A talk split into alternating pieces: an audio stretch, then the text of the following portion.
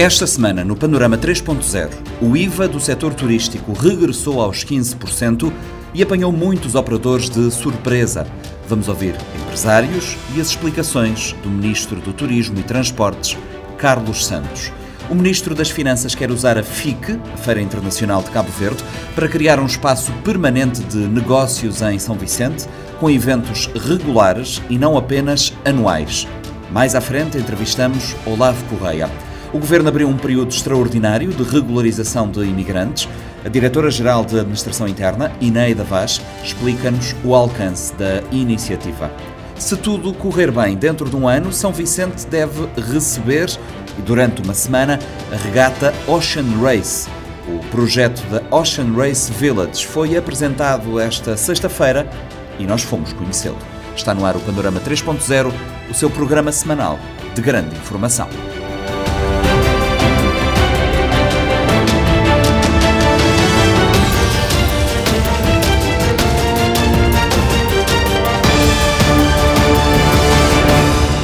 As empresas do setor turístico alertam para perdas de faturação na casa dos 5 pontos percentuais. Em causa a taxa do IVA para o setor, que voltou desde 1 de janeiro aos 15%, depois do governo ter decidido reduzir o imposto para 10% em 2020 devido aos efeitos da pandemia de Covid-19.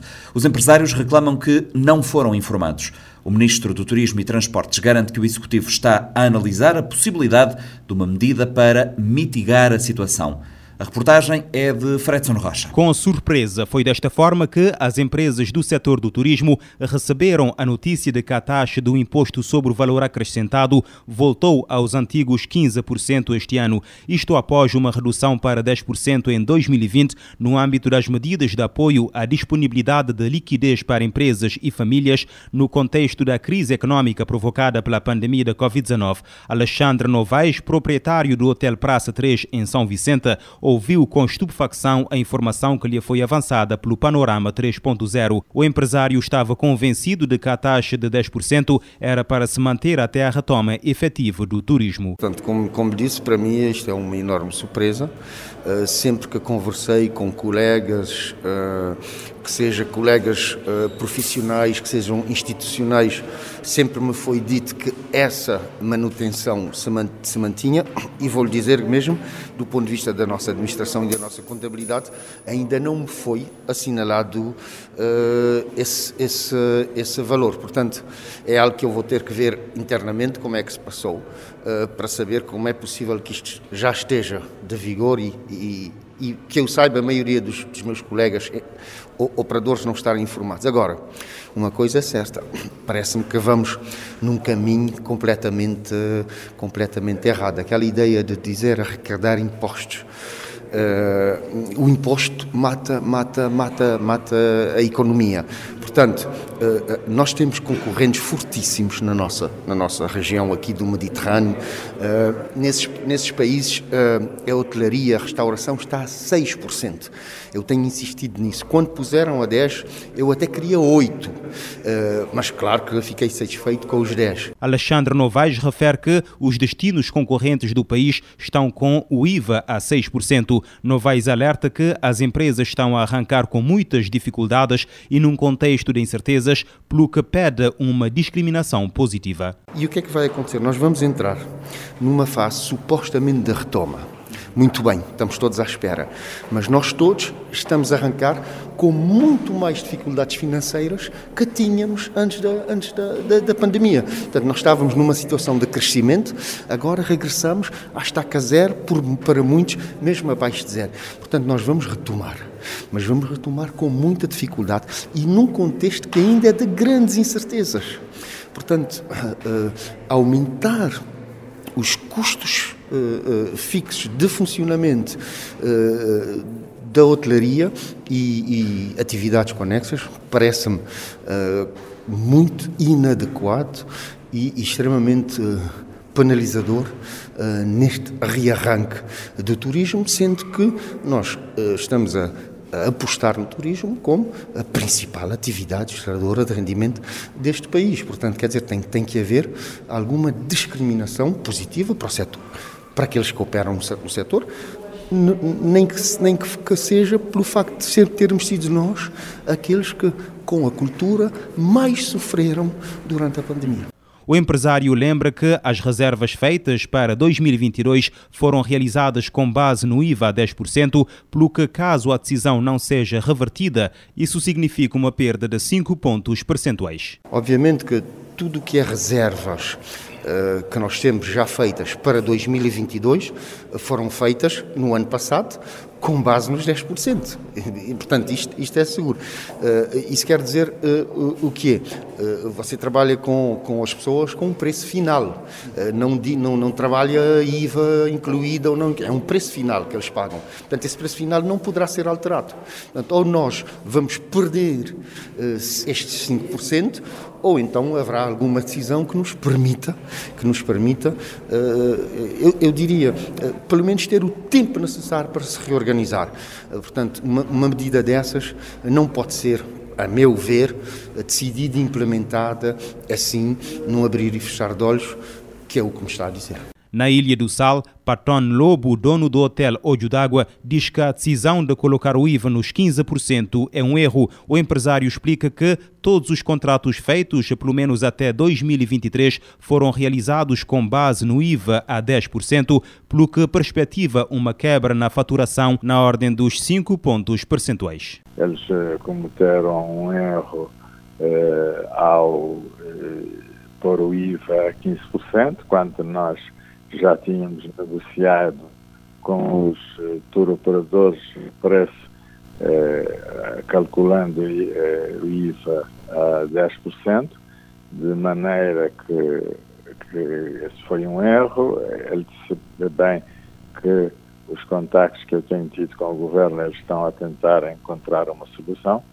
porque nós não podemos negociar e dar os preços com 10%, 10 de IVA e depois o governo veio dizer que o IVA é 15%, porque à partida nós perdemos 5% da nossa faturação. Patron Lobo defende que os operadores do setor deveriam ter sido avisados com pelo menos um ano de antecedência. Nós assinamos com os operadores para 2022-23 e nós contávamos que o IVA continuasse a 10%, mas mudaram sem avisar, sem nos avisar. Eles têm que avisar aos, eh, aos operadores com um ano de antecedência que vai, por exemplo, eles não podem agora chegar em 2023 e passar o IVA a 17% sem nos avisar, porque nós, nós já assinamos até abril de 2023 a, a 10%.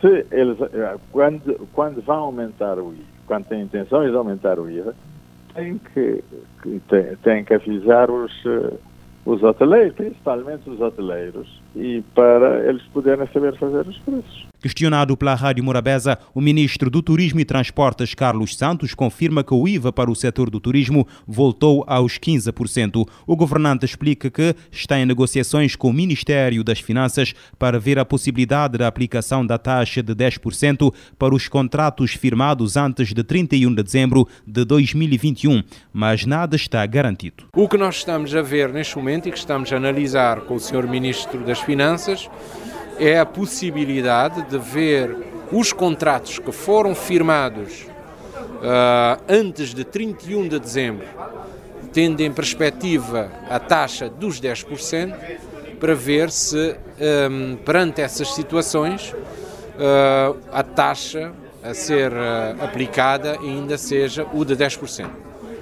Não estou a garantir isso, mas estou a dizer que está em discussão dentro do, um, dentro do governo sobre esta matéria, que, como deve imaginar, a partir do momento em que se aprova um orçamento de Estado, tem que se cumprir a lei.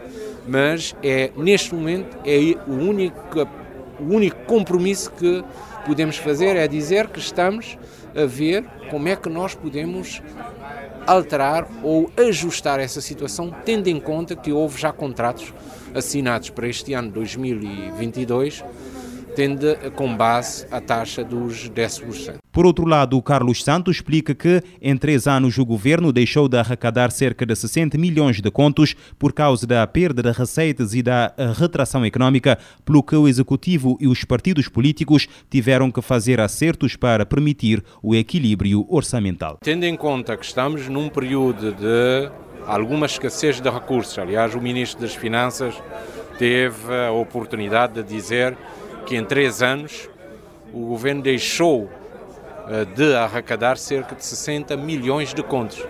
60 milhões de contos é considerado um orçamento do Estado. Uh, tem todas estas restrições, a retração económica, ou seja, a desaceleração uh, do crescimento económico uh, e muitas outras situações que aconteceram devido à pandemia, as, o, o governo mais os partidos tiveram que fazer os acertos para permitir o equilíbrio orçamental. Uh, obviamente que nós, enquanto Ministério do Turismo, alertamos sobre a necessidade de manter a taxa do IVA nos 10% como um estímulo e um apoio às, uh, à indústria do turismo, que só agora começa a dar os seus primeiros passos Uh, não foi possível. A taxa do IVA no setor do turismo, reduzida para 10% no âmbito das medidas fiscais adotadas pelo governo para mitigar os efeitos da Covid-19, voltou a ser de 15% desde 1 de janeiro deste ano.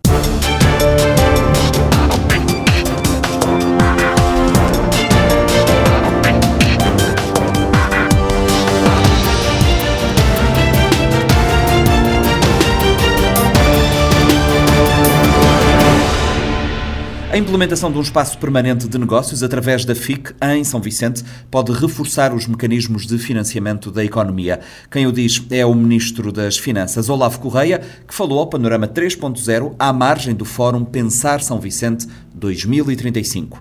O projeto está a ser trabalhado. É criar as condições para que possamos ter um espaço permanente de negócios em São Vicente, através da FIC, da Feira Internacional de Cabo Verde, e o Governo e a Câmara de Comércio e Parlamento estão a trabalhar para que a FIC tenha espaço próprio e assim possa permitir realizar eventos regularmente e não apenas um evento por ano ou de dois em dois anos.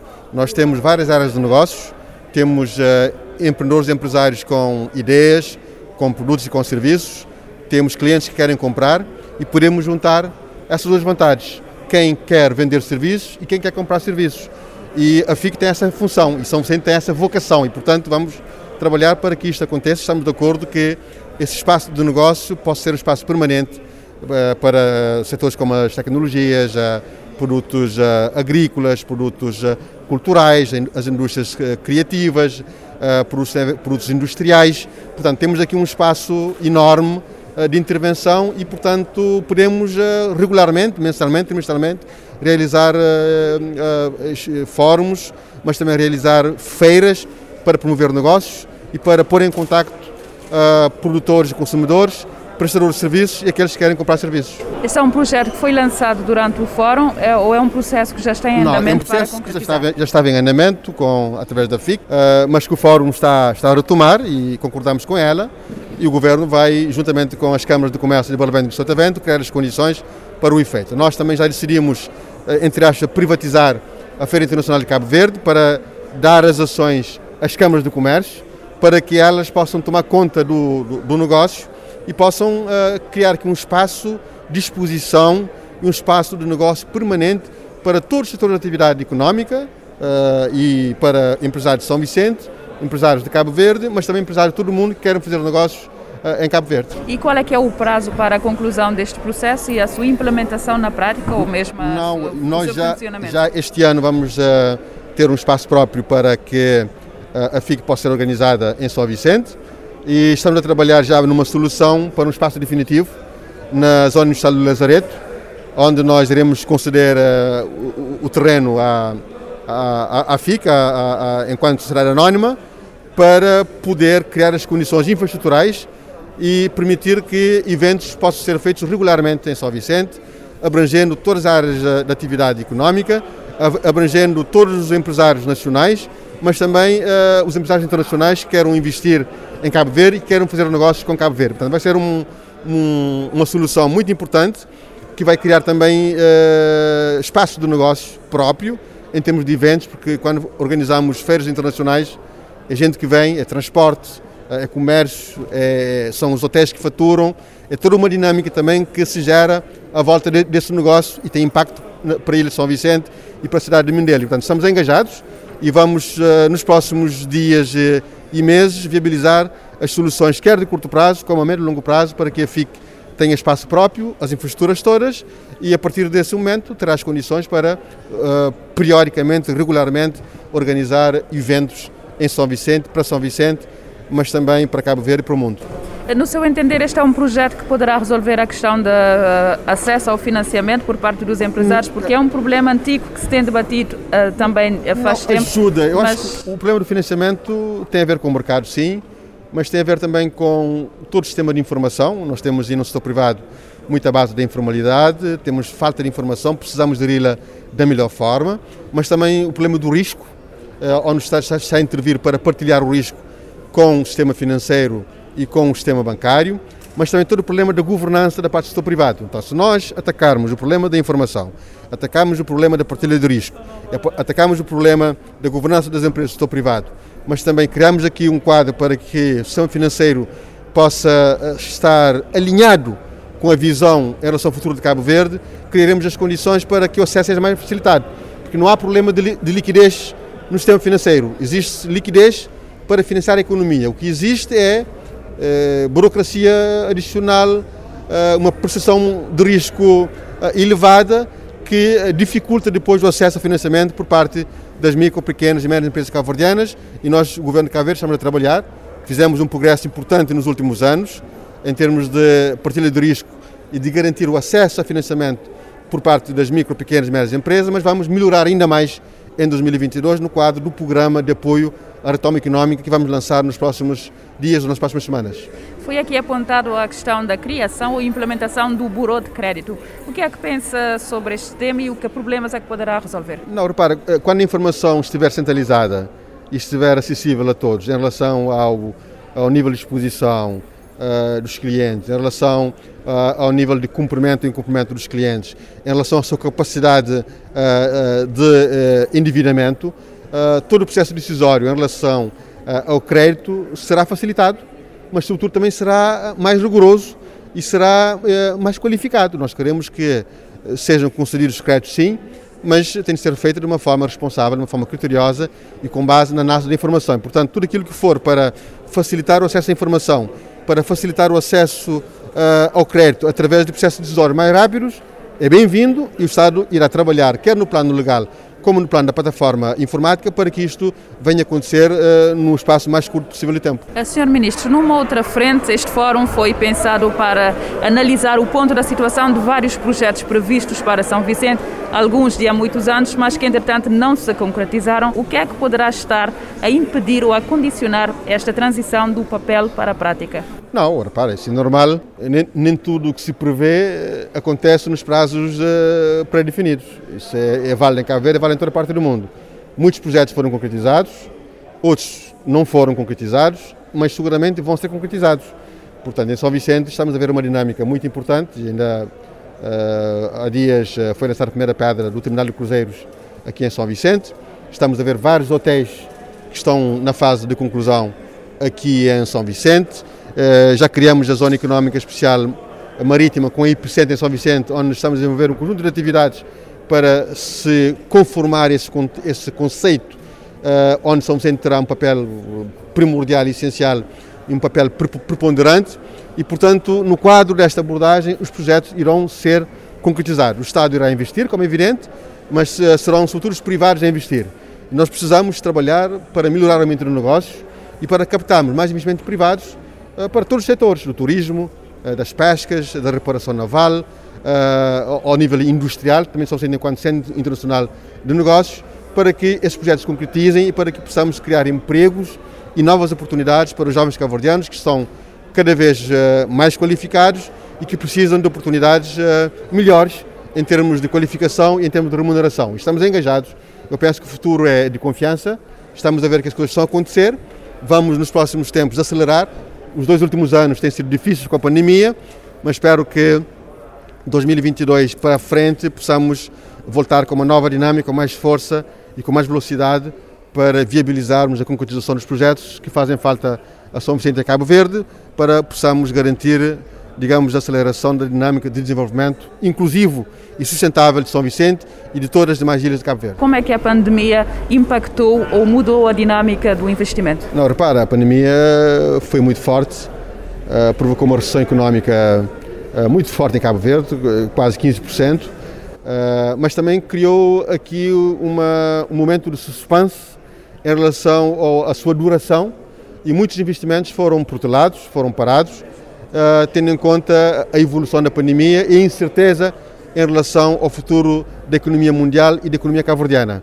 Uma vez que a situação está a ser melhor controlada agora, esperemos que eh, possamos ter a situação controlada nos próximos tempos, o mais cedo possível, eh, penso que esses investimentos serão retomados para o bem de São Vicente para o bem de Cabo Verde e para o bem do mundo. Nós estamos a trabalhar para que isto aconteça, o Governo fará a sua parte, mas eh, estamos a mobilizar investimentos privados em todos estes setores, da economia digital, da economia verde, da economia azul, uh, do setor industrial, do turismo, das indústrias criativas, para que possamos alavancar também o desenvolvimento de São Vicente e de Cabo Verde. Portanto, pensamos, estamos confiantes que ainda em 2022 iniciaremos essa fase de retoma da atividade económica em Cabo Verde. Esperemos que venhamos a ter um controle absoluto da pandemia em Cabo Verde e em todo o mundo, porque é fundamental, não podemos continuar nesse suspenso, nesse confinamento uh, da economia nacional e mundial, porque existem impactos ao nível do aumento do preço de produtos uh, alimentares, ao nível do preço dos produtos uh, que tem a ver com os combustíveis, ao nível da ruptura da cadeia de valor com impacto ao nível de todos os preços dos produtos em Cabo Verde e no mundo.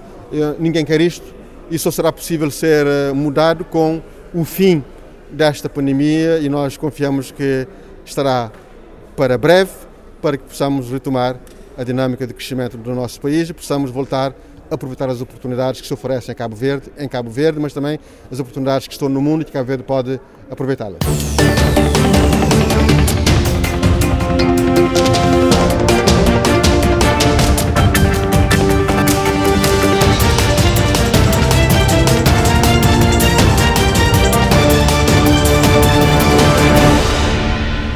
Processo de regularização extraordinária de imigrantes da CDAO e dos PALOP, residentes em Cabo Verde, arrancou a 15 de janeiro.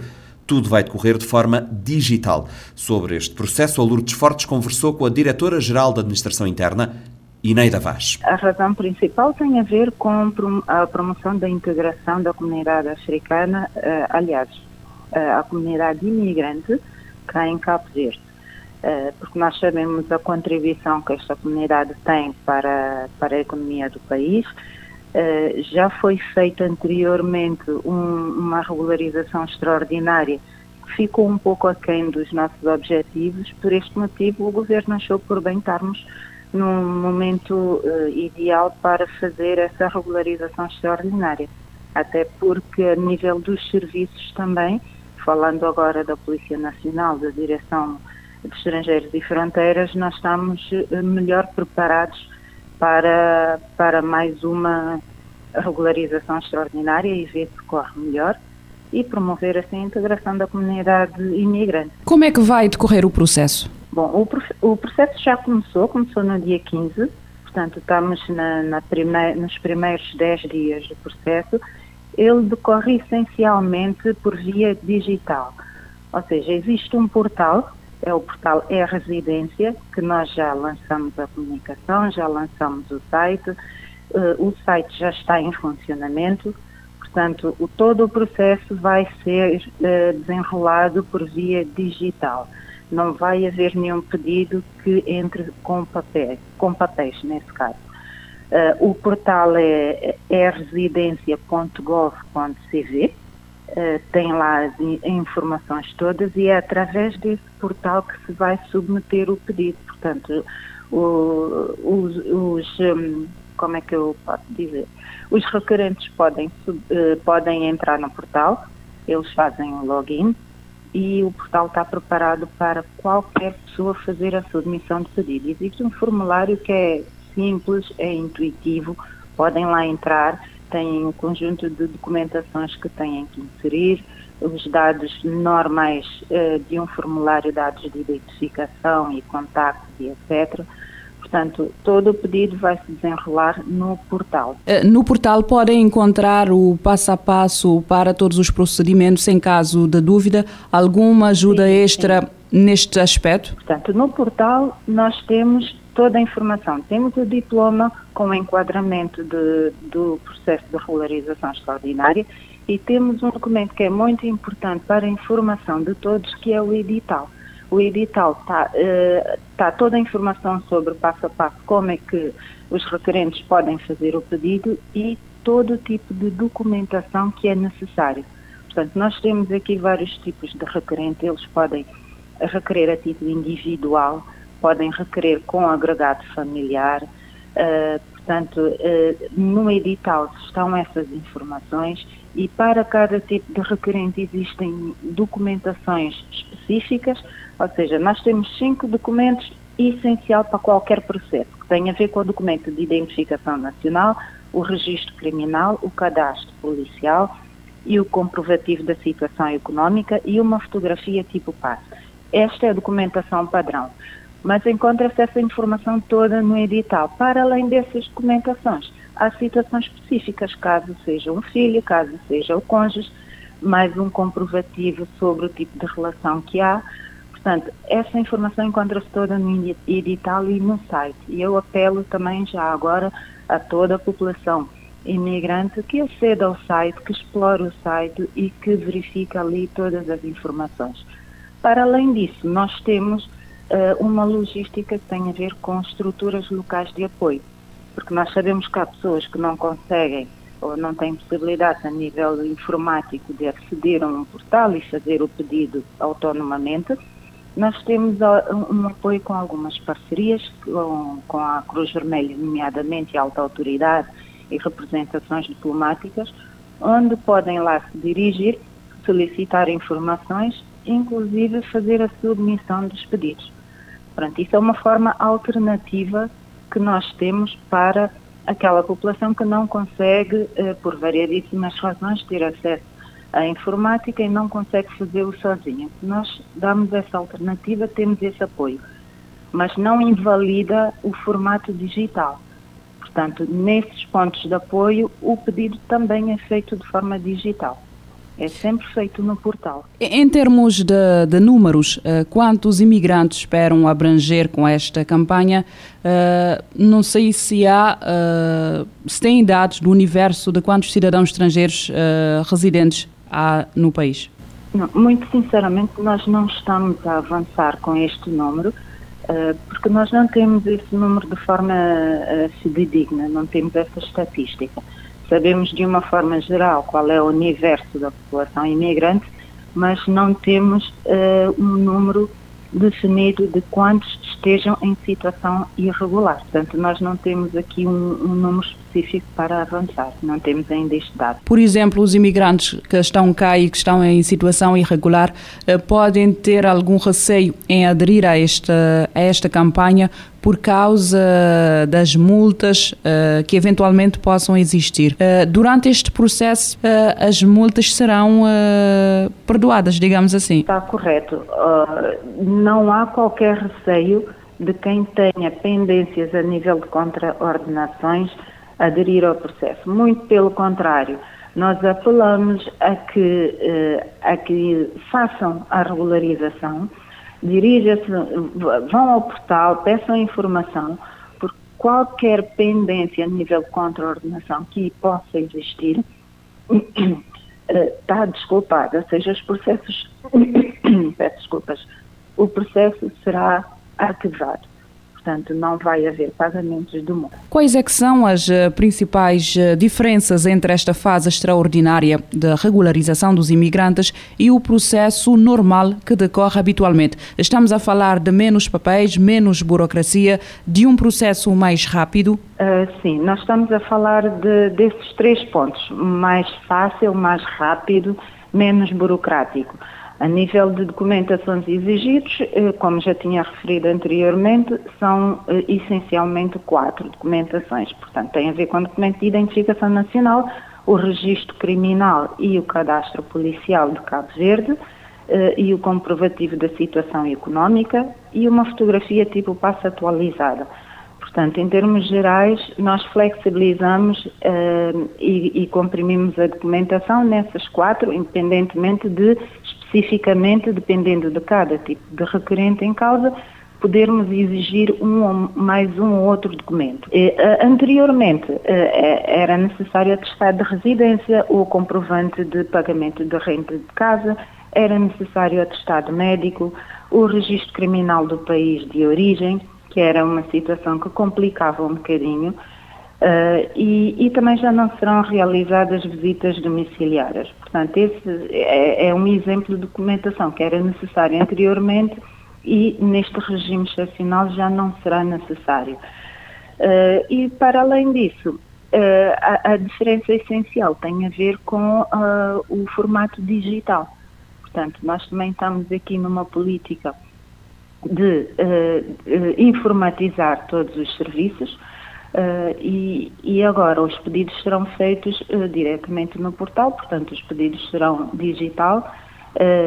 E, e, eu, eu apelo uh, à comunidade que adira ao site, que visite o site, que verifique as, uh, as informações, independentemente de nós termos as estruturas locais de apoio que poderão sempre recorrer para informações ou submissão de pedidos, uh, eu apelo a que a visite ao site, porque o site é simples, é intuitivo, está feito para qualquer um poder fazer na comunidade da, da sua casa, em qualquer outro lugar, pode fazê-lo sem qualquer com, complicação. Portanto, eu acho que essas são as, as diferenças essenciais com o regime normal que tem existido. E, e, temos um ponto importante também que eu não posso deixar de realçar aqui, que tem a ver com o custo do processo. Portanto, o custo do processo também está muito mais baixo para facilitar. Temos 1.500 para a submissão do pedido e análise do processo e depois 1.500 para, um, para a emissão do cartão, ou seja, na altura que for agendada a, a recolha de dados biométricos por causa do cartão para a emissão do título de residência, neste momento uh, o requerente paga mais 1.500. Em caso, por exemplo, de haver agregado familiar, cada um dos agregados uh, irá pagar uh, eh, 500 escudos. Anteriormente nós tínhamos um valor de 5 mil escudos para, para cada processo, independentemente de ser agregado familiar ou não.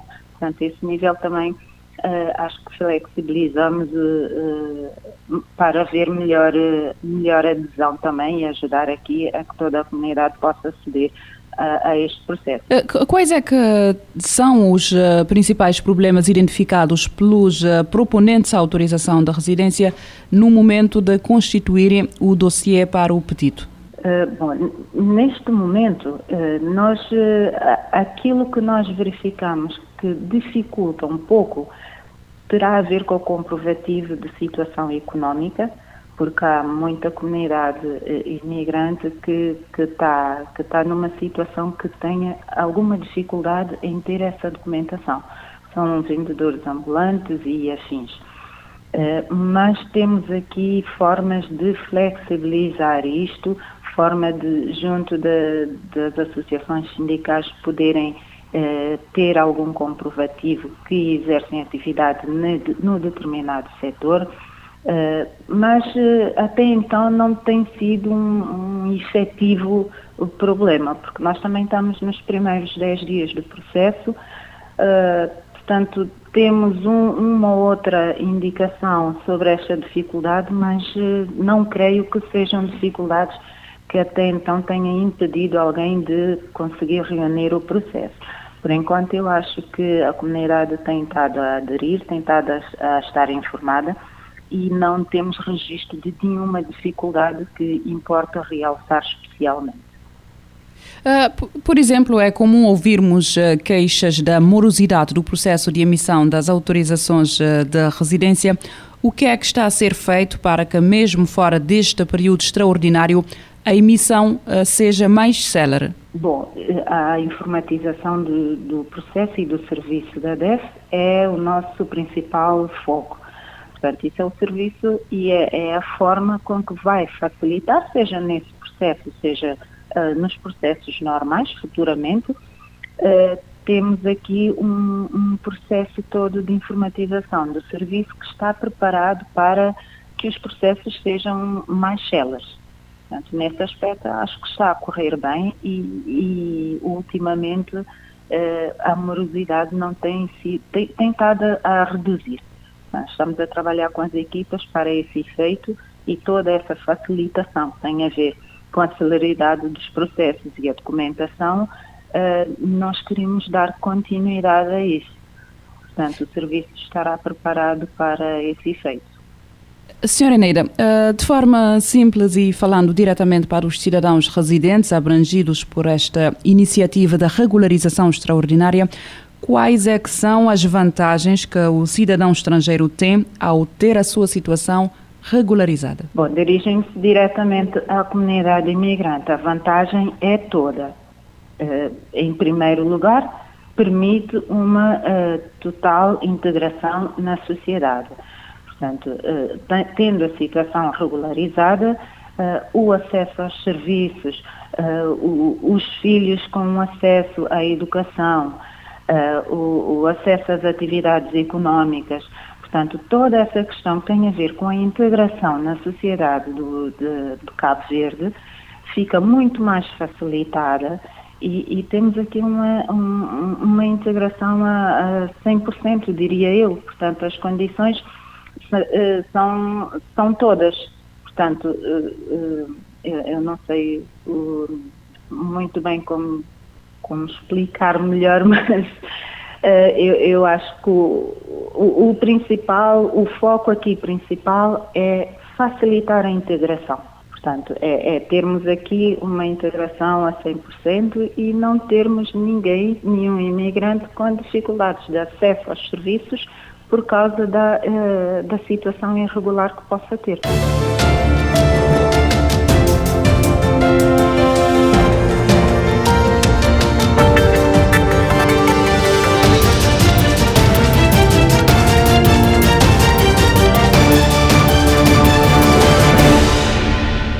A Ilha de São Vicente prepara-se para receber, entre 20 e 25 de janeiro do próximo ano, a Ocean Race 2022-2023. A passagem da regata pela Baía do Porto Grande implica a construção da chamada Ocean Race Village, na Matiota. O projeto está avaliado em 1,6 milhões de euros. O Fredson Rocha conversou com a arquiteta urbanística Sandra Galina, responsável pelo planeamento e gestão da obra, que fala dos pormenores da Ocean Race Village. Fala-nos deste projeto que vai ser eh, edificado na zona da, da Matiota. O que é que vai ser construído ali e uh, o impacto que isto uh, vai ter para a cidade? Uh, o projeto de Ocean, de Ocean Race Village é, a vila está enquadrada, a construção desta vila está enquadrada dentro de um projeto maior que é um, a aposta numa zona económica especial marítima uh, em São Vicente.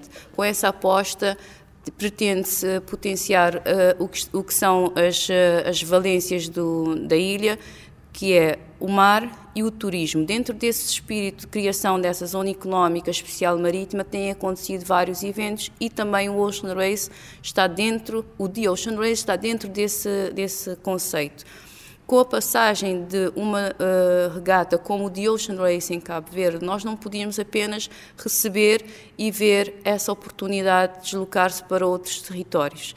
Então, nesse sentido, o que se pretendeu foi dar uma resposta à paragem eh, em Cabo Verde desta corrida que é a Fórmula 1 da vela. É, são embarcações topo que vão passar. É uma, é uma corrida com, com características específicas, com eh, uma exigência em termos físicos e não só das equipas, eh, que vai passar por Cabo Verde, por São Vicente e aqui pela Baía do Mindelo. Então, o que se pretendeu com esta, com, o que se pretende com a, com a, criação desta vila é dar a resposta a esse, a necessidade de, de, dessas embarcações terem paragem numa marina. Essa marina tem que ser uma marina num, num sítio onde haja profundidade suficiente para receber as embarcações que calam uh, 4,78 metros e 4,50 metros, uh, respectivamente o Volvo Ocean 65 e uh, o Imoca 60. Essas embarcações nós tivemos a, a, a, a, analisar vários espaços onde essas nós tivemos a analisar vários espaços onde pudesse uh, fazer esta marina e acomodar esta corrida. A nossa marina do Mindelo não consegue acolher porque só tem 3 metros e qualquer coisa de, de, de profundidade. Portanto, a, aposta, a, segunda aposta poderia ser o Porto Grande do Mindelo, mas o Porto Grande do Mindelo pelas características próprias de, de, do, do, do, do, terminal, de, das atividades que acontecem, eh, não poderia ser um espaço para eh, entrada frequente de, de, público, portanto, iria ser um evento que iria estar de facto afastado da sociedade são vicentina e não é isso que se quer. a terceira opção foi a zona que, eh, onde neste momento está a Cabo que foi uma zona aterrada conquistada ao mar, mas que neste momento já, já a própria, os próprios estaleiros já conseguem ceder espaço para este evento, porque paulatinamente vamos começando a pensar na transferência dessas indústrias pesadas para a Zona Franca Integral de Saragarça, que é a zona onde vai se materializar a parte industrial do, do, da Zona Económica Marítima em São Vicente a transferência vai ser paulatina, mas já vamos conseguir ver, já vamos conseguindo ver os impactos dessa uh, aposta numa zona industrial franca em Saragarça. Uh, Fala-nos do que, é que, o que é que vai ser feito exatamente nesta, nesta zona para acolher essa, essa regata, não é? Uh, desde a da logística, uh, a marina, o que é que vai, vão edificar ali exatamente para toda essa, essa atividade? Eh, na, no espaço da frente-mar, nós vamos, nós vamos ter os pontões de atracação que vão ficar com estrutura perene da ilha. Não, eh, os pontões não são perenes, são móveis, mas a, a, aposta de termos uma marina de recreio nessa zona vai ficar, vai, vai ser uh, concretizada, portanto, vai uh, haver a possibilidade desses pontões ficarem de futuro para a ilha. A zona terrestre vai ser toda ela reabilitada, pavimentada, tratada, para que nela se possa erigir o novo, o futuro, não é novo, o futuro Clube Náutico do Mindelo para o ressurgimento de, dos desportos náuticos em Mindelo. Também uh, a sua reabilitação vai permitir que nós tenhamos um espaço na cidade do Mindelo que todos os eventos de, de, da ilha possam ter uma representação nesse espaço, o Carnaval possa ter, a Cavala Fresco possa ter, Baía das Gatas também, todos os eventos culturais e não só que aconteçam em São Vicente tenham um espaço onde possam ser representados. Para além disso, nós vamos ter também a zona da, da Matiota, que com a construção da, da Cabo Nave uh, ficou no estado em que nós uh, uh, vimos hoje. Vamos conseguir ter uma parceria e dar, dar, dar seguimento à iniciativa dos particulares e da sociedade civil de desaterro do Tanquim. Vai-se vai fazer a reabilitação do espaço do Tanquim, a nossa primeira piscina de marés em São Vicente para também que esse espaço seja utilizado para o fim pelo qual é denominado domínio público marítimo. Vamos fazer também a ligação entre a zona da Matiota e a zona da Lajinha por mar, encostado ao muro da Eletra, para que estas duas zonas balneares consigam funcionar como sempre funcionaram, em parceria e em complementaridade. Através de uma pedonal, não é? Sim, sim, uma via, uma via pedonal. Não há, não há necessidade e não é, não é de todo aconselhável nós fazermos outro tipo de ligação que não é esta. Que é, a, a ideia é que o, o São Vicentino tenha sempre esta ligação uh, ao mar, que vem desde a construção desta nossa marginal que nós todos encontramos e que vamos deixar para os nossos filhos, os nossos netos, e espero que ninguém uh, tenha a infeliz ideia de fazer outra aposta, mas acredito que nós, nós temos que ter sempre essa ligação ao mar, à vista, à Bahia, que é a nossa joia da coroa. Na parte da logística, vamos ter várias, vários serviços na, a nível de a, uma, a, um bar, por exemplo, a parte de, ligada à saúde, enfim, está tudo projetado para que o evento tenha sucesso, é isso? Sim, uh, o evento tem, um, tem, uma, tem especificidades próprias e uh, os organizadores, também em parceria com, com Cabo Verde, organizaram uma, um, pode-se dizer, uma listagem de, de necessidades às quais temos que fazer uh, face e temos que dar resposta. A logística, uh, a logística do, das embarcações tem que trazer os, seus contentores de man, manutenção tem que ter espaço de logística para os acolher, uh, temos que ter a, a, resposta em termos de catering, de saúde, primeiros socorros, uh, controle antidoping, temos a parte lúdica, uh, de, de, restauração, de diversão, de, de indústrias cri criativas, temos todas essas respostas nos espaços de, uh, identificados para tal, sabendo sempre que nós temos um grande espaço preferencial onde tudo possa acontecer de forma macro, que é a Lajinha, que ao estar conectada com a zona da, da vila do The Ocean Race, tem essa possibilidade de ser o nosso braço direito. E também uh, os hotéis que estão nesta marginal, e não só, claro, vão estar todo, toda a estrutura hoteleira de, de São Vicente vai estar também virada para este evento, mas a, a estrutura hoteleira que está mais próxima é, é, é, o Hotel Sheraton, que pode ser que consiga dar respostas e uh, com futuras parcerias consiga dar as respostas no, no que tange à, à realização de congressos, à, a parte de, de, de, comunicação, de montagem dos, dos, escritórios de suporte, do staff, uh, alojamento, que é o principal, que é o CERN, uh, e, e, é nesse, nesse sentido que eu digo que nós temos todos que ser parceiros deste evento, uh, engajar, engajarmos-nos todos para que ele seja o melhor, que ele tenha a melhor resposta possível. O que é que significa a passagem desta regata por Cabo Verde? Uh, acabei aqui por fazer um bocadinho de, de, do impacto que é esta, esta passagem, mas Cabo Verde, já, já de, de, agora, em 2022, já neste momento, Cabo Verde já está a ser falado como o espaço uh, lusófono onde uh, a regata vai passar. Vai passar por Cabo Verde. Vamos estar no centro das, das atenções nesses dias de regata de, de, de, dos mídias a nível mundial, o impacto da publicitação do espaço e da oferta Cabo Verde.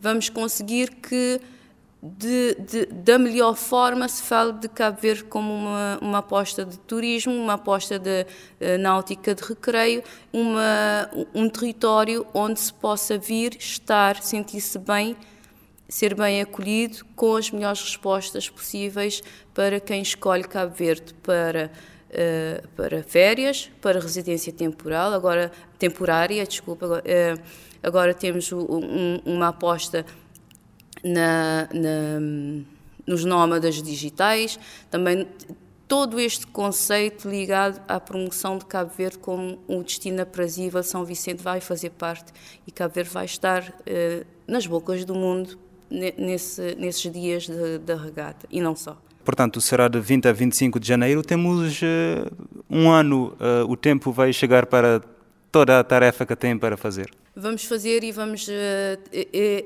vamos fazer o nosso melhor para que isso aconteça. Eu, neste, neste quesito, eu penso sempre de forma positiva. Eu acho que nós que estamos ligados a projetos de construção imobiliária e não só, estamos habituados a ter a pressão em cima para entrega de projetos, para entregas de obra, para entregas várias e acreditamos sempre que é possível fazer. Portanto, desta natureza, de, de, de, da minha natureza de trabalho, eu acredito que sim, que nós conseguimos dar resposta, vamos dar, vamos dar a nossa melhor resposta neste tempo que nós temos. Vamos nos preparar para receber da melhor forma este evento e que Cabo Verde seja projetado pelas melhores razões possíveis.